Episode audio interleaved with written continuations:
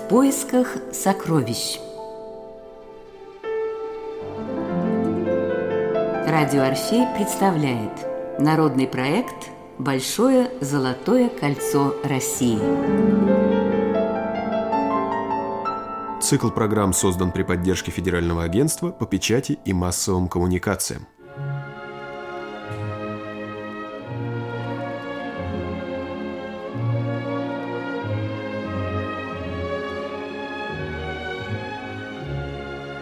Если вы заглянете в учебник географии, то не найдете там обозначения или термина «большого золотого кольца». Но в душе каждого россиянина живет неистребимое чувство малой Родины, а без него нет ощущения великой России. Большая история маленького города. Человек может объездить весь мир в поисках того, что ему нужно, и найти это, вернувшись домой. Народная мудрость. Вы слушаете программу из цикла «Тайны Большого Золотого Кольца».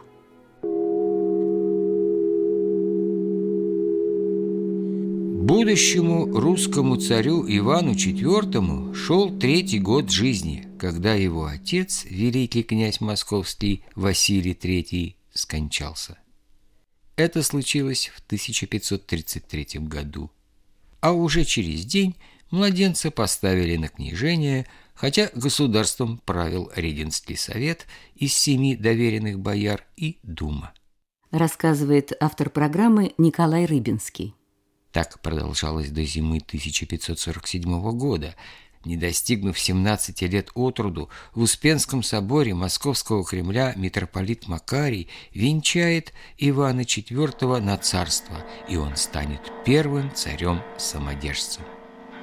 Во имя Отца Сына и Святаго Духа венчается на царство царским венцом великий князь и государь Иван Васильевич.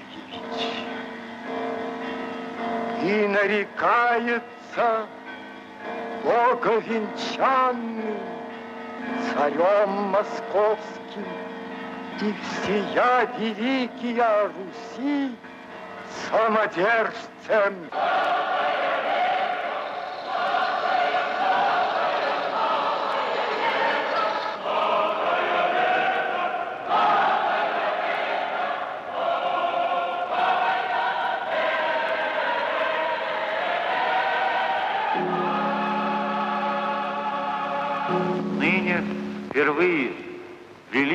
Князь Московский, венец царя всея Руси, на себя возлагает, и тем навеки многовластию, злокозненному, боярскому на Руси предел кладет. Отныне русской земле единой быть, но дабы русскую землю в единой длани держать, нужна сильная власть, обыгнуть хребты тем, кто единству державы российской противится.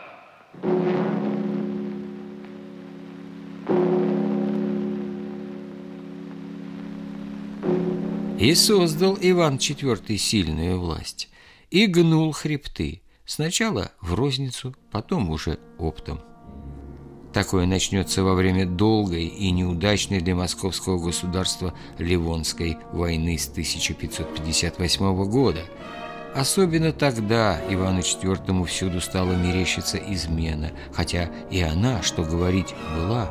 Достаточно вспомнить побег Андрея Курбского в Литву.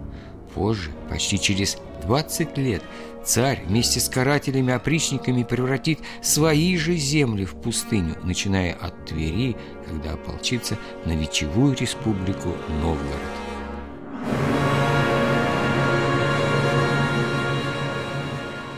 Там Иван Васильевич потопит в крови свой же православный народ, не предлагая ему альтернативы. Да что народ?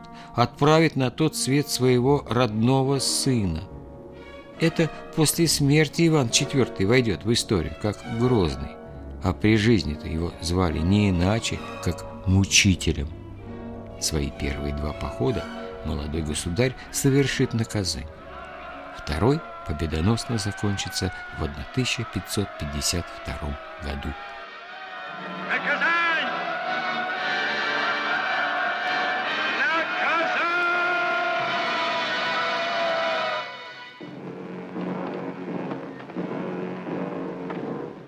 Царь Иван Васильевич собирает хорошо вооруженное 75-тысячное войско с конницей, тяжелой артиллерией, осадными орудиями, тысячами бочек пороха и подступит к Казани, к ее мощным крепостным стенам.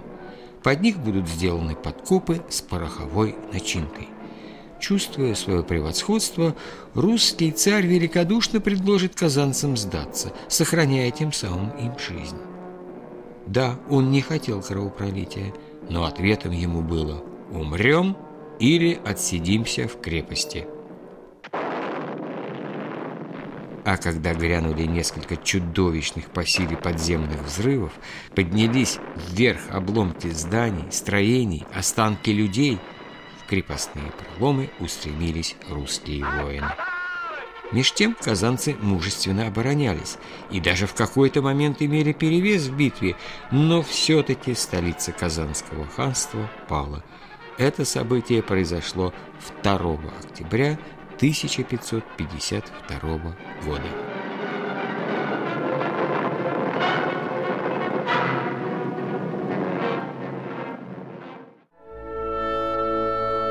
А примерно полутора годами ранее, в мае, на пути к Казани, не доходя до нее 30 верст, царь Иван Васильевич увидел при слиянии трех рек Волги, Свияги и Щуки огромную круглую гору, покрытую лесом. Иными словами, полуостров на горе высотой без малого в 100 метров. Там царь повелевал построить город-крепость, мощный форпост Руси на востоке и нарекли сие место Иваном городом Свияжским. Все его крепостные сооружения и первые храмы были поставлены из дерева. В одной из них, Троицкой церкви, государь будет вымаливать победу у Господа при взятии Казани. Этот небольшой деревянный храм чудом сохранился, и туда мы с вами еще вернемся. В XVI-XVII веках Свияжск становится центром воеводства. В XVIII веке – уездным процветающим городом. На месте деревянных построили каменные церкви разных архитектурных стилей, от Псковского до Византийского – Генеральная перепланировка города началась в первой половине XIX столетия при императоре Николае I и лично утверждена им – казна выделила значительные средства на строительство общественных зданий, присутственных мест и тюрьмы. Улицы разбили на поперечные и продольные. Население в тот период, по некоторым данным, составляло почти 10 тысяч человек. Однако с сокращением добычи соли город теряет свое былое значение, хотя в то время там еще насчитывалось 300 домов, два монастыря, 34 лавки, водочные и солодовинные заводы, кузнечное производство, 7 учебных заведений, больница. Улицы освещали 70 фонарей. Свияжск в нашей истории печально значится еще и как один из четырех пересыльных пунктов Сибирского тракта – Начало этому безрадостному пути положила царица Казанского ханства красавица Сююмбите. Это ее отправили по этапу за несколько месяцев до падения Казани, но не в восточном направлении, а в противоположном, в Москву в 1551 году. Там она была в почетной ссылке и не бедствовала – в отличие от тех, кто шел по этому этапу через Свияжск в Сибирь, среди них Герцен, Достоевский, многие декабристы и далее, как говорится, по списку.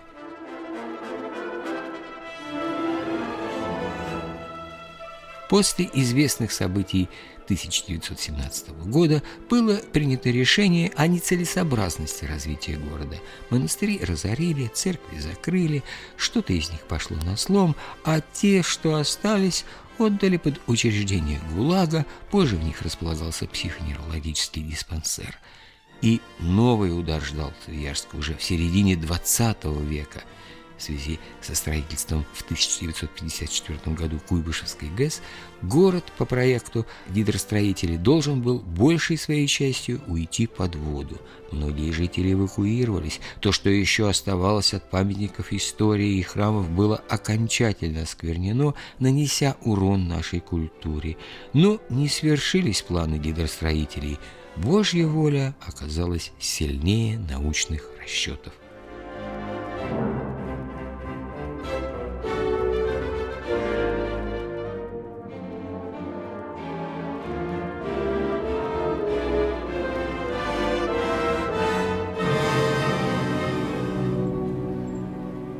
Свияжск выжил.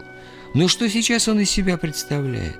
Это теперь островной город, по сути поселок, с населением в 250 жителей, в основном пенсионного возраста, рабочих мест минимум, все живут натуральным хозяйством, хотя, нужно сказать, за последнее время в Свияжске для его жителей что-то сделано. В каждый дом провели телефон, есть магазин, а фельдшерский пункт и поселковый совет оказывает жителям посильную помощь. И не менее важно, постепенно Свияжск возрождается духовно. У Богородицкого мужского монастыря скромные возможности. Там пока три монаха, десять послушников, два певчих, один священник и настоятель, отец Силуан. Он и вся немногочисленные братья очень много трудятся и верят, что монастырская жизнь в обители возродится в полной мере. Но если этого не случится, как сказал мне отец Силуан, то, значит, мы, монахи, плохо Богу служили. Сейчас, чтобы возродить монастырь и в целом город не только в духовном смысле, но и как архитектурно-историческую ценность с его поразительным по красоте природным ландшафтом, даже одного титанического труда монахов, послушников явно недостаточно пока они приводят в порядок то, что можно их скромными силами возродить.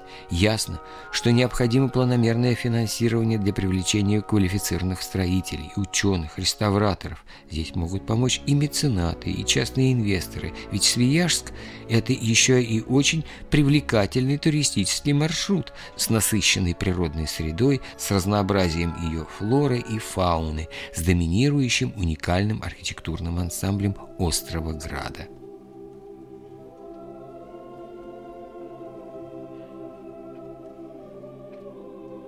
А теперь вновь вернемся вглубь истории, во времена Ивана Грозного.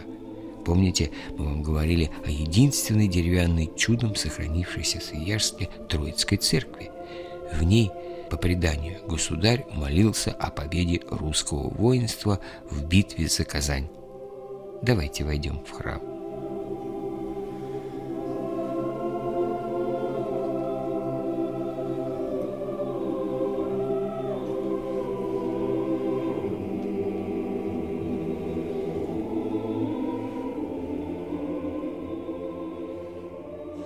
Может, перед этими иконами, что сейчас в иконостасе Троицкой церкви осенял себя тогда крестным знамением царь Иван Васильевич? Спросим об этом у искусствоведа Галины Ивановны Середы. Это новописанная икона 1980-х-90-х годов. Там вот, значит, про отцы рода человеческого э, с новозаветной Троицы, Бог Отец, Бог Сын, и там вот такая сферка там, угу. Дух Святой. Э, Троица тоже в то же время писана по заказу. Икона Федоровской Богоматери приобретена специально в 80-е годы, если мне память не изменяет. Угу. Икона 19 века, специально как бы для создания определенного духа интерьера Троицкой церкви. А все иконы подлинники хранятся в фондах нашего музея. Когда-то это будет возможно, когда-то будут во всех храмах такие идеальные условия, куда не жалко и не боязно будет, во-первых, отдать икону 16 века. И вот в частности, вот как пример, э, приезжал сюда дважды гендиректор ЮНЕСКО, к его приходу сюда Троицкую церковь привозили порядка 20-30 икон, начиная с 17 века. Продержались они у нас месяц буквально в смысле, обратно привезли, они все пошли к реставратору. Прошло пять столетий жизни города, основанного Иваном Грозным. За это время здесь побывали в XVIII веке императрица Екатерина II, императоры Петр I, Павел, в XIX уже упомянутый Николай I, Александр I, Толстой, Пушкин. Помните в его сказке о царе Салтане есть строчки Ветер весело шумит, судно весело бежит мимо острова Буяна в царство славного султана. Уж не Свияжск навеял Александру Сергеевичу такой образ? Возможно, потому что очень похоже. Но не сомневаюсь, что многие из посещавших эти места вносили свою посильную лепту в развитие города, его церквей, монастырей, не говоря уже о казанских и свияжских купцах Голенищеве, Саврасовой, Каменеве, Турунтаеве, Лебедеве,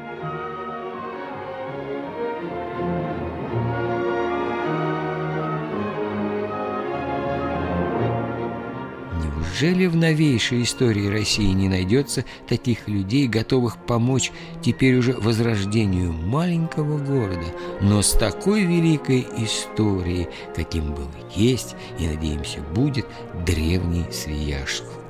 Пройдет еще какое-то время, и о нем, быть может, сложат легенду, подобную той, что уже воспели в опере о граде Китежа.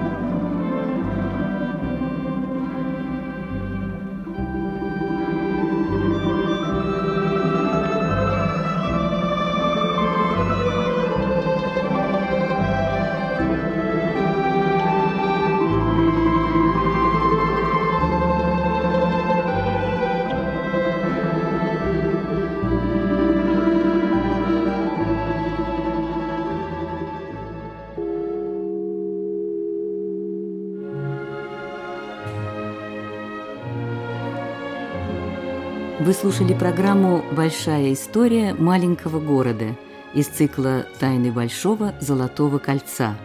Автор и ведущий Николай Рыбинский благодарит Министерство культуры Татарстана за содействие в создании программы. В ней были использованы фрагменты фильма Сергея Эйзенштейна «Иван Грозный», музыка Прокофьева и Римского-Корсакова. Всего вам доброго!